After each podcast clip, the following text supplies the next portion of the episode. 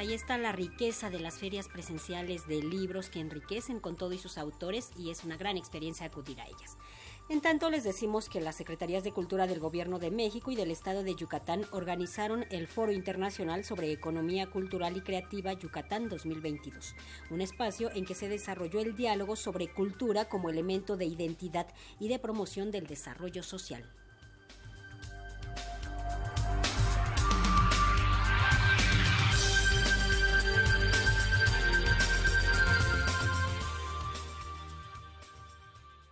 Con la participación de Martín Sánchez Paredes, director provincial de la Casa de la Cultura, núcleo de la SUAY, Ana Méndez Peterson, directora general de Museos y Patrimonio de la Secretaría de Cultura y las Artes de Yucatán, y Ernesto Miranda, delegado comercial de Industrias Creativas y oficial de Asuntos Culturales de la Embajada de Canadá en México, se llevó a cabo el conversatorio Desafíos y retos hacia el diseño de una política integral sobre exportación y circulación cultural.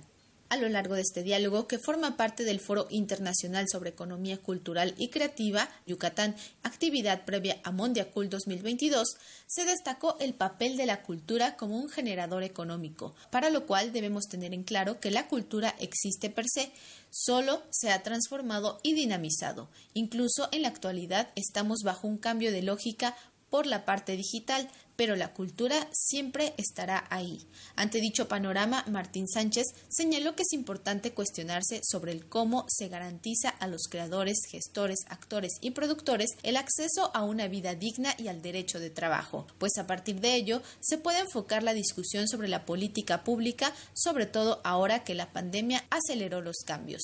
Escuchemos. ¿Qué es lo que puede generar un museo? Un museo no solo resguarda el acervo patrimonial, no solo resguarda la historia de un pueblo, no solo tiene ese contenedor de memoria social o se convierte en ese elemento de salvaguarda que visto desde muchos agentes estatales a veces se lo ve como un gasto porque conservar nuestro patrimonio implica una erogación. Pero ¿cómo retorna esa erogación? Precisamente porque genera turismo.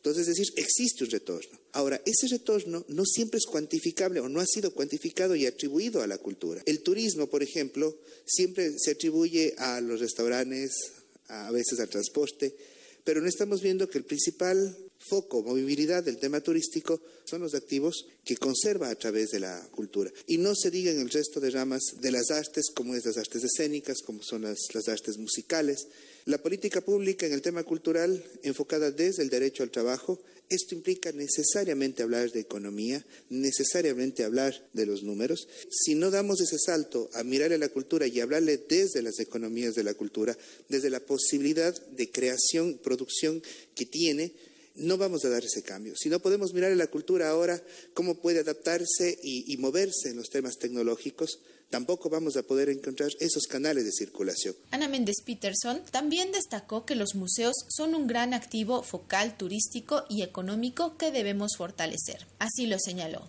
Igual que mucha gente piensa, o sea, cómo los museos están insertos dentro de esta cuestión de las economías creativas, por qué el museo juega o no juega un papel importante dentro de este medio. Los museos en todo el mundo tienen un papel muy importante en este factor de la economía, que no ha sido reconocido en muchas partes, particularmente yo creo que en Latinoamérica es algo que apenas se está valorando, pues ese impacto que los museos como un servicio cultural, qué es lo que genera, ¿no? De manera indirecta o manera directa. Los museos son turismo cultural. En todo el mundo los museos son visitados para conocer la cultura o conocer obras impactantes, este, universales que, pues, hay que ir a visitar ¿no? Estoy pensando en el, en el Louvre. Este foro fue organizado en conjunto con las Secretarías de Cultura del Gobierno de México y de Yucatán. Para Radio Educación, Pani Gutiérrez.